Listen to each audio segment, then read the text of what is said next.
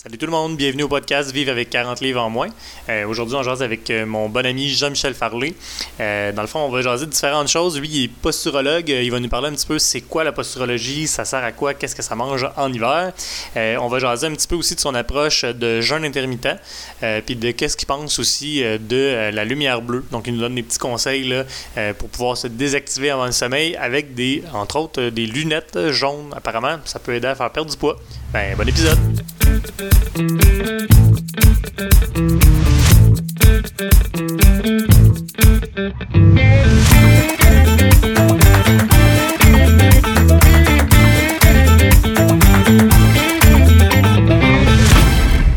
Bon ben, salut Jean-Michel, comment ça va? Hey, salut Simon, ça va? Oh, ça va Oui, ça va super bien. Euh, dans le fond, je vais comme un peu te décrire pour que les gens sachent t'es qui. Après ça, tu pourras euh, ajouter, bonifier, peaufiner euh, cette description-là. dans le fond, euh, Jean-Michel, ça se trouve être un de mes très bons amis de l'université. Euh, il est reconnu pour être vraiment direct, mais c'est pas vraiment important pour la situation présente. dans le fond, Jean-Michel a étudié avec moi en kinésiologie. ensuite de ça, il a fait le microprogramme de maîtrise pour devenir kinésithérapeute. et il a continué, dans le fond, sa formation pour devenir un Super Saiyan euh, en posturologie. Euh, puis là, c'est quoi un posturologue? C'est une très bonne question. Euh, mais ultimement, Jean-Michel va peut-être pouvoir vous aider à comprendre c'est quoi. Je te laisse un peu te décrire là-dedans. J'ai fait une description sommaire rapide. Ah oui, hein, je parle de posturologie. c'est super intéressant. La posturologie, dans le fond, c'est une science qui, qui a émergé dans le sud de la France. Au début, c'était des scientifiques qui collaboraient avec les Russes euh, pour les programmes là, euh, dans Station Spatiale Mir, ça fait longtemps, mais je pense que ceux qui sont un peu plus vieux, euh, ils savent quoi là, dans les années 80-90. Puis bref, les Russes voulaient savoir comment que le cerveau oriente l'être humain dans l'espace, parce que des fois, les astronautes avaient de la misère à s'orienter dans l'espace quand il n'y avait pas de gravité puis voulaient comprendre ça. Puis bref, de fil en aiguille, ils en sont venus à faire un paquet d'études sur les poissons. C'est plus facile d'étudier la posture des poissons, comment les poissons s'orientent parce qu'ils ont juste des yeux, ils n'ont pas de pieds, etc. Bref, ils ont fait un paquet d'études, puis ils en sont venus à comprendre en 1994, ça fait pas longtemps, hein, euh, comment que l'être humain tient debout. On a envoyé un astronaute sur la Lune en 69, mais c'est juste en 94 qu'on a compris comment on tient une. Hein. C'est pour dire à quel point c'est compliqué. C'est plus facile de faire une boîte de tôle, mettre un paquet d'explosifs en bas de la boîte de tôle, mettre du manger en haut, puis soigner quelqu'un dans l'espace que de comprendre comment quelqu'un tient debout parce que c'est vachement complexe. Fait qu'en 1994, on a compris réellement qu'est-ce qui fait qu'on tient debout. Euh, les êtres humains, parce qu'il est différent de la plupart des autres animaux et ou arbres, euh, c'est que notre base de support, nos deux pieds, est très étroite. Puis le corps est nettement plus large que la base de support, ce qui est le contraire, mettons, d'un cheval qui a quatre pieds, puis que le corps est au milieu des quatre pieds, fait que c'est vraiment plus simple à comprendre. Euh, puis ensuite de ça, il y a comme une approche thérapeutique émergée. Une fois qu'il comprenait comment ça se faisait, il y a une approche thérapeutique qui a émergé pour optimiser ça. Euh, on comprend comment on tient debout. Est-ce qu'il y a des gens qui ont de la difficulté à tenir debout, qui pourraient en, vivre des symptômes, par exemple la douleur, euh, mais aussi d'autres types de symptômes qui sont plus cognitifs? On peut penser à de la dyslexie, on peut penser à de l'anxiété euh, qui émergerait de cette difficulté-là à tenir debout. puis ensuite, là, dans les années 2000, fin 90, début 2000, ben, il y a des approches thérapeutiques qui ont émergé pour pour comme réapprendre aux gens à tenir debout, du moins optimiser euh, pour diminuer les symptômes, améliorer la qualité de vie, euh, améliorer le potentiel humain. Euh, fait étudier ça euh, en France, il deux ans maintenant. c'est des orthopédistes. Au final, les gens au début étaient orthopédistes, mais à long, ça a évolué vers de la neuroscience parce que ultimement, ce qui nous tient debout, c'est notre cerveau en collaboration avec nos sens. Euh, fait que c'était des orthopédistes qui étaient tannés de brocher des scolioses parce que c'est comme l'approche thérapeutique conventionnelle. Euh, tu as une scoliose, puis là, ils t'ouvrent le dos, puis ils te, swingent des rods de métal comme si c'était du béton d'armature. Puis là, ils espèrent que ça tient. Puis Dieu sait que des fois, les rods, ils cassent avec le temps, hein, euh, tellement que c'est fou, hein? Tu sais, les gens de scoliose, le cerveau rend la colonne croche parce que comme le programme est mal fait et mal appris, on met des rods de métal, tu sais, chirurgical, là. C'est pas de l'acier, du canac, là. C'est du métal chirurgical. Puis le cerveau, 20 ans plus tard, réussit à péter ça. c'est débile pour dire à quel point c'est fort si le cerveau pense qu'une position croche est la bonne, à quel point c'est fort. Bref, euh, il était tanné de brocher des scolioses parce qu'il comprenait bien que ça faisait pas de sens. Là. Il y a personne de croche parce qu'il n'y a pas une rotte de métal dans le dos. Là. Hein? Euh, il y a une autre raison pour ça. Là. Euh, fait que les orthopédistes étaient tannés de brocher des scolioses. Puis bref, ils ont développé des approches euh, neurologiques pour aller corriger ça. C'est certain qu'une fois que, par exemple, une personne est adulte et qu'elle a une scoliose, ben les vertèbres se sont déformées, fait que ça se ramène pas complètement, mais ça se ramène partiellement, mais comme un bon partiellement, là, comme 50% ish. Euh, puis pour un jeune adolescent, mettons quelqu'un de 11 ans, qu'on commence à avoir une scoliose émergée, mais ben, si c'est très bien pris en main, ils sont capables d'avoir des résultats euh, assez fabuleux. Puis euh, et ainsi de suite. Fait que, bref, je suis devenu posturologue. Avec ça, j'ai étudié le développement moteur, c'est-à-dire comment on apprend à bouger dans les premières années de notre vie, euh, parce que c'est un peu comme la, la prémisse de base pour développer la posture. On apprend à bouger, puis ensuite, on apprend à tenir debout. Fait que j'ai étudié tout ça. Puis euh, c'est bien intéressant. Puis j'aide les gens dans mon bureau euh, à mieux tenir debout pour avoir moins mal. Puis je les aide à mieux bouger pour euh, avoir plus d'énergie, pour avoir une meilleure humeur, pour avoir plus de concentration, etc. Là, je suis comme devenu un peu un coach en mouvement euh, dans ma pratique. Boum! Bon, ben, euh, merci de s'avoir introduit à la posturo. Fait que tu vois, moi, ça fait quand même, euh, je sais pas, 4-5 ans que tu manges de ça, puis on se voit au moins, ben, peut-être pas tout le temps, mais on se voit souvent une fois par semaine. J'avais jamais entendu le fait que ça venait de l'espace, cette ben, affaire-là. entre autres, en fait, ça vient de deux grands champs d'études. Il y a l'aspect comme les Russes, là, qui, qui, sont associés avec les Français, là, parce que, à un moment donné, les programmes spatiaux collaboraient beaucoup, mais aussi les Français, euh, dans les années 60, euh, ils ont étudié les impacts des commotions cérébrales sur euh, le fonctionnement. Il y a une grosse, grosse, grosse cohorte d'études qui avait été faite, qui avait rassemblé 1000 euh, patients qui gardaient des symptômes de leur commotion cérébrale. En passant, 1000 patients, c'est vraiment beaucoup, beaucoup, beaucoup de monde pour, pour, une, étude. oui. Fait qu'il y avait 1000 patients. dans les années 60, il y avait des problèmes sur la médecine du travail. Mettons, un gars de construction qui tombe de l'échafaud. Ben, des fois, comme deux mois après, il était correct. Puis il retournait travailler. Puis deux mois après, il y en avait d'autres que euh, il était pas correct. Puis là, il se plaignait d'un paquet de symptômes, tu sais, bizarres. C'était pas juste physique, c'était souvent cognitif, émotionnel. Euh, par exemple, euh, il raconte des études de cas de maçons qui sont plus capables de mettre les briques droites. Ça fait 30 ans qu'ils font ça. Ils ont tombé de l'échafaud. Un an après, ils sont plus capables de mettre les briques droites, puis le fini de leur mur de maçonnerie est jamais beau comme avant. Euh, des gens qui gardent des maux de tête, des migraines, des gens qui gardent de l'anxiété. Un paquet de symptômes un peu, tu sais, bizarres comme ça, que la médecine des années 60 est absolument pas capable d'objectiver.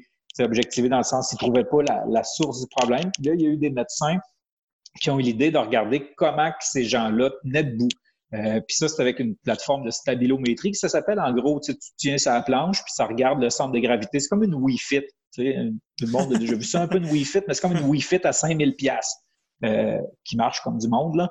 Euh, puis euh, il regardait, il comparait euh, des sujets sains, normaux, avec des sujets qui étaient des, des traumatisés crâniens qui avaient complètement récupéré euh, de leurs symptômes avec des traumatisés crâniens qui n'avaient pas récupéré de leurs symptômes. Puis ce qu'ils se sont rendus compte, c'est que les, les, traumatisés crâniens qui avaient euh, des symptômes physiques, émotionnels ou cognitifs persistants, ben, ils étaient pour 95% d'entre eux, hein, c'est 950 sur 1000, euh, ils étaient devenus instables. C'est-à-dire qu'ils euh, étaient moins bons pour tenir debout euh, que toutes les autres. C'est quand même énorme. Ce qui est quand même, tu sais, c'est très, très fort. Là, parce que pour être significatif dans une recherche, c'est quoi le pourcentage, sais-tu? Oh, je pense que ça, ça, dépend, puis j'ai pas encore fait de recherche scientifique moi-même, fait que ces mesures statistiques-là, euh, je les ai pas. Bon. Mais, euh, c'est beaucoup plus faible que ça. Euh, j'imagine. Là. Fait que là, tu en avais 95% qui étaient devenus instables. Fait que là, ça leur a comme sonné des cloches en, en ce sens qu'ils ont compris que hey, le cerveau contrôle comment on tient debout. Puis au final, on y pense, ça fait du sens. Le cerveau, ça contrôle tout. C'est certain que ça contrôle comment on tient debout. Mais euh, il fallait, il fallait y penser à un moment donné, avoir des recherches pour le faire. Puis après ça, il y a un paquet d'études complètement flyées. Là. Euh, ils prenaient des poissons, ils leur zigouillaient les muscles des yeux, puis là, ils checkaient comment le poisson il, il nageait. Euh, puis là, il regardait si on zigouille plus tel muscle. Là, il voyait le poisson, il se met à tourner en rond. Là, il va de haut en bas, etc. Parce que vu qu'il voit croche, ben, il s'oriente croche dans l'espace. Après ça, il y a une étude suédoise complètement débile qui ne pourrait plus être reproduite à ce jour. Il prenait des photos de posture de babouins ou de petits singes, là, des singes de laboratoire. Fait que là, il prenait des photos des postures des singes. Puis ensuite, il donnait des coups de marteau sur la tête. Oh mon! Puis là, il, il regardait la posture post-coup de marteau, hein, un traumatisme crânien. Ah! ensuite, il tuait, il ouvrait le cerveau, puis il allait voir quel bout qui avait brisé, puis il essayait de faire des corrélations. C'est complètement débile. Puis il essayait de faire des corrélations. Fait que, par exemple, oh, quand le singe y penche par en avant, post-traumatisme, par exemple. Ah on, y a scrappé telle affaire, là, mettons. On, remarque que c'est souvent plus le lobe pariétal qui est scrappé. Euh, c'est horrible comme recherche en même temps. Genre, si la tête elle penche d'un côté full, ben là, on se rend compte que c'est plus le lobe occipital qu'on a scrappé. Hum. Puis là, il essayait de faire des corrélations. Je sais pas vraiment si ça donnait de quoi, mais tu sais, c'était les balbutiements de la posturologie. Il essayait de voir qu'est-ce qui pourrait donner quoi. Euh, à l'époque où la recherche était synonyme de torture, là. ça se ferait plus aujourd'hui, c'est clair. Non, ça, même ça, là, tu sais, l'organisme avec le panda, là, OIVH, ah, je sais plus trop, mais en tout cas, là, il se mêlerait de ça là, au bout. Là, ben oui. Mais de toute façon, même tout le monde, je veux dire, pas juste les organismes. Bon, OK, ben excellent. Écoute, ça, ça m'aide à comprendre un peu plus la posture, puis je pense, pour le monde en général. On s'entend que ça reste une introduction rapide de on jase de ça un peu. Euh, mais là, en fait, le, le, nerf de la guerre aujourd'hui que je veux un peu plus euh, jaser, euh, c'est que je veux un peu savoir, tu sais, le, le, le podcast s'appelle Vive avec 40 livres en moins. En, ce, en, ce, moment, je suis pas en train de dire que tu veux perdre du poids. je suis même pas en train de dire que tu veux le maintenir ou que tu en as à perdre. Je veux juste savoir, tu sais, toi, mettons, sur une échelle de 1 à 10 ou 10 et je suis dans la pire forme physique que j'ai jamais été. Tu sais, genre, j'ai de la misère à me lever debout après deux films d'Harry Potter en ligne puis un gros popcorn, une grosse liqueur. Euh, et un étant, euh, je suis uber zen. Euh, j'ai passé, tu sais, une semaine de calme avec la, la, nutrition appropriée, avec du soleil, avec du sommeil et tout ce que j'ai besoin. Tu te situes où à peu près sur ton bien-être général en ce moment? Ben, je sais pas, là, un étant le mieux, c'est quand même drôle sur ton échelle, puis 10 étant le pire. Euh, c'est comme une échelle de douleur physique. euh, euh, je sais pas, je me mettrais genre à 3, pas entre 5 et 3, ça dépend des jours. Fait, que, si on veut pas mêler le monde, mettons qu'on mettons qu'on inverse ça. C'est qu'on va dire on va dire que tu es à mettons 7 sur 10, disons, à peu près. Oui, ça, ça va pas pire bien. ma forme physique, Écoute, là, récemment, depuis le début du confinement, ça, fait trois mois qu'on est confiné à peu près, là, euh, je m'entraîne quatre fois 15 minutes par semaine. J'ai un petit peu d'équipement de musculation. J'ai réussi quand même à faire des miracles avec ça. Combien tu dis? Euh, trois fois 15 minutes par semaine? Quatre. OK. Quatre fois 15.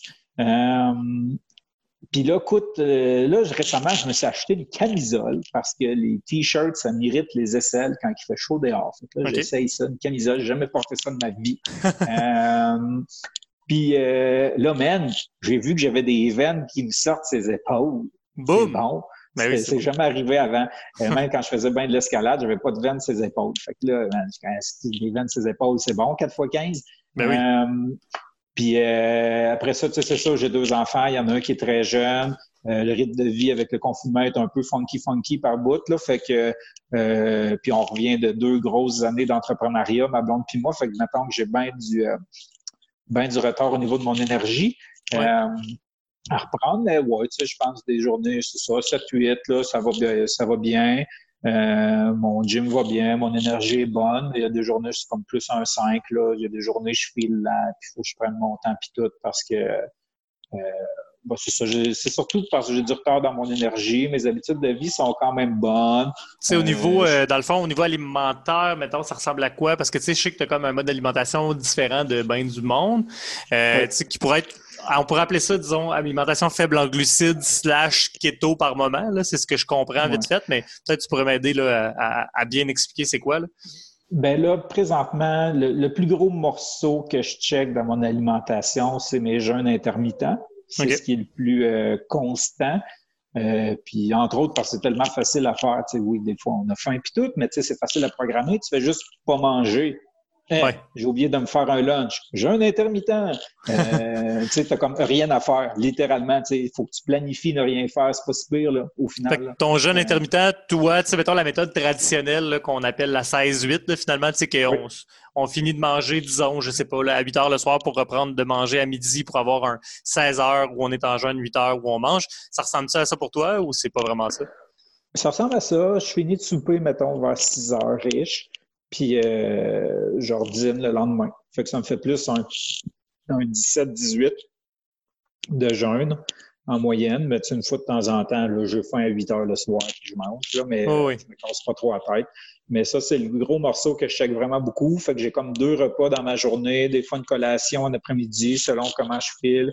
Euh, etc. Ça, ça me convient vraiment bien. Ça m'a vraiment beaucoup aidé dans ma gestion du poids, dans ma gestion de l'appétit. On est dans un, euh, on est dans un environnement d'abondance hein, alimentaire. Puis je pense pas que la génétique humaine est faite pour gérer ça. Là. Tu sais, pendant extrêmement longtemps, l'être humain a évolué dans dans un environnement qui était comme anti-abondant. Genre, il y avait les récoltes au mois de septembre. Puis là, après ça, euh, tu tuais des ours comme au mois d'octobre. Ensuite, il y avait genre plus de bouffe jusqu'au mois de mars. Ouais. Euh, puis après ça, au mois de mars, ça reprenait doucement. Puis là, comme en juillet, il y avait des framboises. Puis tu sais, comme c'était pas c'était pas l'abondance. Fait que la, génétique humaine a, évolué dans ce contexte-là. Euh, puis aujourd'hui, c'est comme le contraire. Euh, on, on a accès tout le temps à de la nourriture de faible qualité, tandis qu'avant, on avait accès de manière sporadique à de la nourriture de haute qualité. Euh, puis, ben, bref, j'ai l'impression que le cerveau humain est vraiment pas fait pour gérer ça euh, adéquatement, cette espèce de réalité-là. Euh, fait que c'est super facile de toujours grignoter. Puis même si tu manges des choses de qualité, genre je grignote des amandes puis des carottes en bâtonnet, ben reste que euh, le, le, corps humain, de, de, ce qu'on en comprend maintenant, ben, il a besoin de moments où il est en jeûne pour aller puiser dans réserves de gras, pour faire diminuer les taux d'insuline, etc. Fait que euh, moi, ça fait au-dessus d'un an, je fais des jeûnes intermittents de manière régulière. Euh, avec des 24 heures occasionnelles quand ça me tente, là, ou quand ça me tente pas de faire de lunch. Là, ça aussi, des fois, c'est une super bonne excuse. Là, j'ai, il est 9 heures le soir, j'ai oublié de me faire un lunch. Ah, je fais un 24 heures. Ouh, euh, Fait que euh, ben, bref, ça fait ça fait au-dessus d'un an que je fais ça. Ça m'aide beaucoup euh, à gérer mon poids parce que pour moi, tu depuis que je suis parti de chez mes parents là, à l'âge de 19 ans, aujourd'hui j'en ai 34, euh, ben ça va mieux, tu sais, ça va bien, mais tu sais, ça a toujours été un sujet un peu. Euh, tu sais, je suis pas si doué que ça. Là. Si je me mets à faire n'importe quoi dans la bouffe, là, puis tu sais, n'importe quoi, on, on, parle pas de cinq fois par semaine de la poutine, là, on parle juste de euh, un peu plus de produits céréaliers, puis pas trop y penser. Ben, tu sais, j'engraisse tu sais, quand même vite, là, tu sais, en ce sens que tu sais, prendre 10 livres en deux mois, là. ça, ça se fait bien, mettons. Ça se fait bien. Fait que euh, faut il faut que je check ça. Puis le jeûne intermittent, mais c'est pas, pas compliqué. Je planifie ne rien faire. Wow! Euh, fait que euh, moi, ça m'aide vraiment beaucoup. J'ai vraiment plus de facilité euh, à garder la route. sur mon poids, surtout, surtout que, tu sais, dans les deux dernières années, j'étais dans des projets d'affaires, puis là, on a arrêté, ma blonde et moi. on vivait beaucoup, beaucoup de stress. Puis tu sais, qu'est-ce qu'on fait quand on est stressé? On grignote. Fait que là, de planifier, ne pas manger du tout, ben ça laisse pas la place à l'improvisation, du grignotage, du je suis stressé. Euh, Puis ça aussi, ça m'a beaucoup aidé dans cette espèce de gestion du stress-là. Euh, ça, c'est pour les jeux. C'est sûr, ça aide justement pour tout le monde qui aime ça, grignoter, etc. Puis même, le jeûne intermittent, moi-même, j'en fais depuis quand même un bon moment. Puis, euh, tu sais, il y a bien des gens qui pensent que c'est super dur à, commencer, puis que, tu sais, mettons, ah oui, je pourrais pas sauter un déjeuner, c'est impossible, puis genre, c'est vraiment, vraiment difficile. Moi, j'ai besoin de manger dès que je me lève.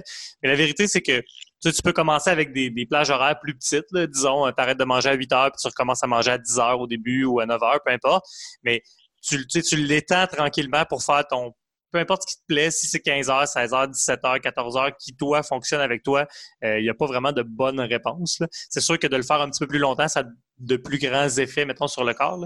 Mais ultimement, si tu le fais 14 heures, c'est bien aussi. Puis tu sais, euh, c'est pas si dur que ça. Tu commences en disant, bon, mais ben, je mange pas de 8 à 9, mettons. Bon, je commence ça comme ça. C'est pas euh, dramatique. Puis à un moment donné, tu vas voir, ça, ça se prend quand même bien. Ton corps s'adapte. Puis euh, tu finis par avoir justement la, sensation de faim plus vers les 11 h midi que vers les 6 h 7 h. Oui, exactement. les deux trucs là, que j'ai développés, puis euh, il y en a un qui est vraiment loin des recommandations de, Santé Canada. Fait que je veux dire que c'est des trucs, hein, que c'est pas des recommandations alimentaires. Hein. voilà. Fait que les trucs que moi-même j'ai développés pour moi, euh, le dernier repas, faut qu'il soit faible en glucides puis plutôt riche en gras. Euh, parce que c'est ça qui est comme le plus soutenant, qui va mieux, qui va mieux starter le jeûne. Fait que mettons ton souper ou ta petite collation de soirée euh, ben, tu fais en glucides riche en gras. Je veux dire, pas de pain, pas de pâte, pas de patate, pas de riz, euh, puis tu rajoutes un peu d'huile dessus, euh, genre. Puis le deuxième, euh, c'est de manger du sel. Puis ça, ça, ça fait trash, là, on va se le dire. Là. mais le en fait, il y a tellement de mauvaises pubs sur le sel que les gens comprennent moins bien à quoi ça peut servir. Oui, c'est ça. Mais tu sais, le corps, quand il est en jeûne, il a comme tendance à éliminer un peu plus vite là, au niveau de l'urine qu'habituellement. Puis ça veut dire que tu perds du sel. Puis le sel, ben, hein, ça sert à faire marcher le cerveau. Hein. Puis ça, le cerveau, ben, comme j'en ai parlé tout à l'heure, ça fait à peu près tout dans notre corps. Là. Euh, ça gère à peu près tout. Fait que c'est important qu'il y ait accès aux, aux nutriments parce que littéralement, le courant dans le cerveau, c'est du sel qui change de côté d'une membrane. C'est ça le courant dans notre cerveau. Fait que si tu manques de sel, ben, tu manques de courant dans ton cerveau. Fait que t'as un foutu problème. Euh, ça fait aussi que tu te sens moins bien, tu te sens un peu plus brain fog, euh, ça l'enlève des, des, des, éléments. Puis ça paraît vite quand même là, au niveau du sel. Puis c'est sûr qu'il y a tellement eu de mauvaises pubs sur le sel que le monde y pense tout qu'ils vont péter du cœur s'ils prennent un, peu plus de sel dans leur portion. Euh, mais bon, renseignez-vous comme vous, puis vous allez voir que c'est peut-être pas tant que la, la, finalité que ça. Là. Ah oui, puis j'ai une bonne anecdote là-dessus. Là. Ma, ma, ma belle-mère faisait des jeûnes intermittents avant que moi j'en fasse. Elle me disait, Jean, il faut que tu manges du sel. C'est quand j'ai commencé, elle me disait, faut que tu manges sel. Je suis comme, ouais, ouais, OK, j'en mangeais un peu. Puis une fois, je reviens de la job, je suis en train de faire un 24 heures. Je pense je finis mon 24 heures. Là, je m'en vais chez nous manger, je reviens de la job, je suis sur le pont la Violette. Puis là, tu sais, comme je suis brain fog, quelque chose de rare, j'ai de la misère à rester dans ma voie, sur le pont. Ce qui n'est pas une bonne idée parce que le pont La Violette, il est petit. il est étroit en tabarnouche. Ouais. Puis tu sais, c'est comme pas un super feeling. Tu es sur le pont, il vente, puis tu as de la misère à rester entre les deux lignes. Tu sais, c'est comme pas wow. Euh... Puis là, finalement, j'arrive chez nous dans un morceau, puis tu sais, je me sentais comme de la merde. Je pense, puis là, puis là je dis, OK, moi, écoutez ma belle-mère, je me prends une grosse cuillère à de sel. Dix minutes après, je suis on. Là, je suis comme, eh, t'es maudit cave. T'aurais pas pu écouter ta belle-mère, là, une demi-heure avant de partir de la job, puis de te manger un peu de sel, sa job, tout aurait été réglé. Bref, euh, c'est quand les gens sont misérables sur le jeûne intermittent, euh, ou du moins moi, là, quand je suis misérable sur le jeûne intermittent, c'est habituellement parce que j'ai pas assez mangé de sel, puis il y a d'autres personnes qui en font qui me racontent à peu près la même affaire. Mais bref, c'était mon truc, mes trucs, hein? repas faible en glucides euh, au souper, puis le sel. Puis euh, voilà, fait que ça, c'est la grosse, grosse partie de, que, que je check le plus. Présentement, euh, on est un peu plus en mode alimentation libérale, ma blonde puis moi. Là, comme j'ai dit, on sort de gros projets d'affaires, puis on voulait pas trop se casser la tête avec notre santé. Euh, on voulait plus prendre ça au, jour le jour. Reste que moi, j'ai de la misère à digérer les produits céréaliers et les produits laitiers, fait qu'on en mange, j'en mange pas beaucoup. Euh, D'emblée, je mange un peu de patates, un peu de riz euh, ou des pâtes de riz. Puis euh, on swing là-dedans, puis euh, globalement, ça va super bien. J'ai nez doucement au printemps, ma blonde aussi. Fait que, en gros, euh, moi, je pense que ça pourrait être intéressant de, se reprendre à mener euh, un petit épisode pour jaser du fait de ce pourquoi tu manges pas de céréales ni de produits laitiers. Euh, on pourrait regarder ça ensemble, peut-être explorer un petit peu si tu venu là ensemble, puis voir c'est quoi les bienfaits, pourquoi tu as pris ces décisions-là. Puis, en fait, sûrement, la première question, c'est plus pourquoi tu as décidé d'arrêter de manger du lait ou de boire du lait puis des produits laitiers? Parce que pour bien du monde, c'est à peu près impossible. Puis je veux dire, pour toi aussi, ça devait pas être facile au départ. Euh, J'ai déjà dit que c'était impossible. Ouais, tu vois, c'est ça. Fait que ça, c'est comme de quoi je pense qu'il serait bien intéressant à amener dans un autre euh, podcast. Puis euh, l'autre point aussi, les produits céréaliers, tu sais, que pour beaucoup de... Bon, je comprends que avec, tu sais, la, la folie ou la mode euh, des, des, des, allergies au gluten ou des cœliaques, en parenthèse, ou des intolérants au gluten. Euh, il y en a plein qui l'ont essayé, peut-être à tort, puis un peu d'une façon un peu étrange en, remplaçant des céréales par des céréales sans gluten, exemple. Euh, fait qu'on on pourrait peut-être en jaser de ça aussi, voir pourquoi. Parce qu'encore une fois, c'est une autre affaire qui est vraiment pas facile à arrêter. Euh, puis, en tout cas, je pense que ça pourrait être une belle chose à aborder. Euh, de mon part, ça fait un petit peu le tour pour aujourd'hui. Fait que, en gros, euh, je pense qu'on peut finir ça là-dessus si c'est correct avec toi. Ah ouais, c'était pas long. Moi, ouais, je m'attendais qu'on jase full plus. Ouais, non, non, c'est pas long. C'est un petit 20-30 euh, minutes. C'est juste, euh, on jase euh, comme ça, on regarde un petit peu c'est quoi tes habitudes de vie, comment tu te sens. juste pour faire comprendre aux gens qui nous écoutent que, ben, ultimement, c'est pas compliqué. Pour perdre du poids, il faut avoir des habitudes de vie différentes. Oui, mais moi, m'a rajouté de quoi? Go! Hein, ah ouais, hein? je, pète, je pète ton timer. Moi, je pense qu'en gestion du poids, puis dans toute dans vie, il faut se concentrer vraiment sur ces objectifs de processus. Puis tous les gens que je vois qui ont des qui se rendent ou qui veulent se rendre par rapport à eux-mêmes, c'est là-dessus qu'ils orientent leur attention. Euh, les objectifs de processus et non les objectifs de résultats. Parce que euh, la seule chose qu'on contrôle vraiment, c'est les processus, c'est ce qu'on met en place. Parce que les résultats, on les contrôle jamais vraiment.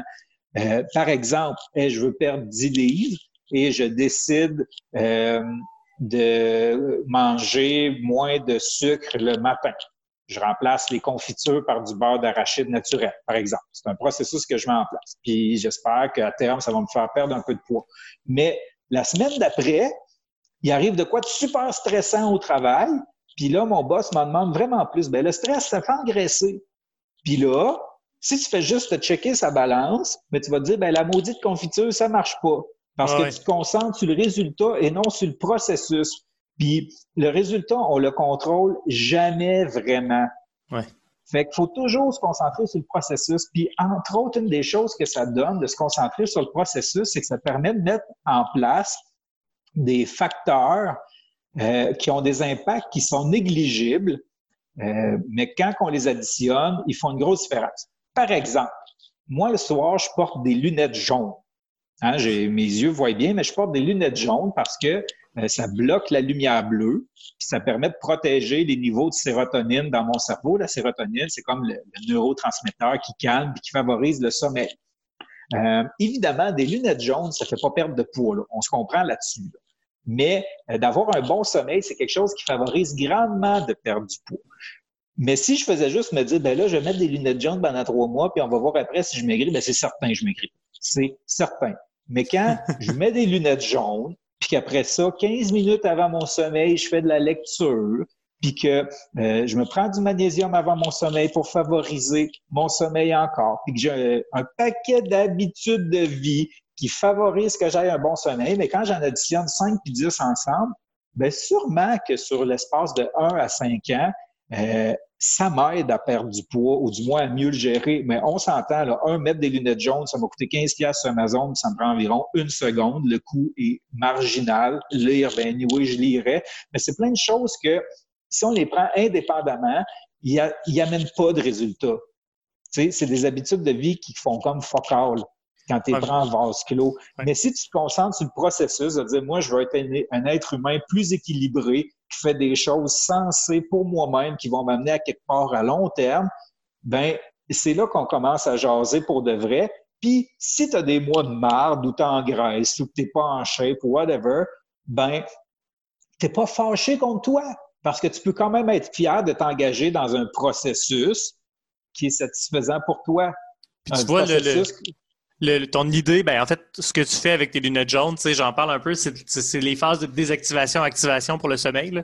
Mais ultimement, ça fait partie de la désactivation, cette, cette idée-là des lunettes jaunes, qui est vraiment une super bonne idée, justement, pour enlever la, la, bon, l'intensité lumineuse de la lumière bleue, entre autres. Ça peut aussi utiliser ces lunettes-là dans le cas de conduire la nuit, par exemple. Euh, pour les célèbres lumières des voitures de luxe, là, tu sais, euh, je sais pas si ça vous dit de quoi, là, mais quand tu rencontres, on va y aller avec, euh, j'ai pas une bonne exemple, mais mettons les Mercedes Mercedes, je pense, entre autres, qui en ont. Fait que tu croises des voitures de luxe, c'est sûr qui ont des lumens très, très élevés dans le lumière. Fait que quand ils sont assis derrière leur beau volant, euh, ben, ils voient super bien. C'est génial pour eux. Mais toi, de ton bord, comme quand tu le croises sur la route, euh, ben, tu as aussi un ostifi de haute intensité de lumen, je pense, qui t'arrive dans les yeux. Fait qu'avec des lunettes jaunes, ça l'aide à couper la lumière bleue et donc c'est vraiment moins agressant euh, sur la route. Fait que ça, ça peut être une idée aussi d'utilisation. Oui, puis c'est pas juste une affaire d'agression, là. Euh, c'est que le bleu, ça l'active le cerveau. Sais, le, cerveau est, conçu pour percevoir le bleu euh, comme une source d'activation parce que dans la nature, là, quand il n'y a pas d'électricité, la seule vraie source de bleu, c'est le soleil. Euh, fait que théoriquement, quand il y a du soleil, on est réveillé, puis quand il n'y a pas de soleil, on est endormi. fait que le cerveau, ses réflexes, là, c'est inconscient, il confond tout ça. Fait que euh, ben, le cerveau, il confond tout ça. Puis quand tu croises le char de luxe, ben, lui, il pense qu'il est midi, puis il faut que tu ailles jouer au soccer. Euh, fait que tu as un problème parce que ça diminue la qualité de ton sommeil. Puis après ça, ben, le sommeil, ça influence grandement la, gestion du poids, mais ça influence aussi l'humeur, ça influence la mémoire, la concentration. Euh, puis, tu sais, pour moi, c'est illégal. Ça devrait être illégal, un, les maudits chars avec des lumières au xénon. Là, ouais, ça, je suis super d'accord avec toi. Mais aussi, n'importe qui qui a un rush dans sa vie, peu importe lequel, qui essaie d'améliorer de quoi, puis qui est exposé à des écrans dans l'heure avant de dormir sans, tu sais, les yeux nus, ça devrait être illégal. Ça fait ni queue ni tête, man. Ça coûte rien. Des lunettes jaunes, tu te mets d'en face, t'as rien à faire. C'est une autre affaire que comme t'as rien à faire. Puis ça va juste bonifier la manière que ton cerveau fonctionne. Mais le problème, c'est que c'est une partie du cerveau qui est inconsciente. Fait on, on va jamais dire Ah, je sens qu'il y a mon noyau suprachiasmatique qui fait pas ce qu'il devrait faire. Non, non, on dit juste j'ai eu une nuit de. Ah euh, j'ai toujours envie de grignoter euh, à 10 heures le matin, qui sont un paquet de symptômes d'un noyau suprachiasmatique qui fonctionne mal. on n'est pas capable de le dire, ça, parce que euh, oh, oh, c'est la partie de notre cerveau qui est inconscient. On ne sait pas que ça travaille, comme notre cœur qui bat, comme nos poumons qui respirent, euh, etc. Euh, fait que là, moi, je tiens à dire qu'aujourd'hui, mettons, notre, notre One Million Dollar Words, c'est vraiment noyau suprachiasmatique chiasmatique, oui. c'est malade. Je crois que chiasmatique, c'est-tu beau, hein, un peu comme mot. En tout cas, si vous avez ça au Scrabble, gâtez-vous, comme si quelqu'un aurait écrit comme chiasme, tu peux rajouter smatique à la fin, c'est merveilleux. Wow, c'est comme le chiasme qui fait de l'asthme. sur ce chiasme qui fait de l'asthme-là, on va finir l'épisode là-dessus. Merci de nous avoir écoutés. On se revoit la semaine prochaine. Puis euh, ben, plein de love à tout le monde. Bye bye. Euh, bonne journée.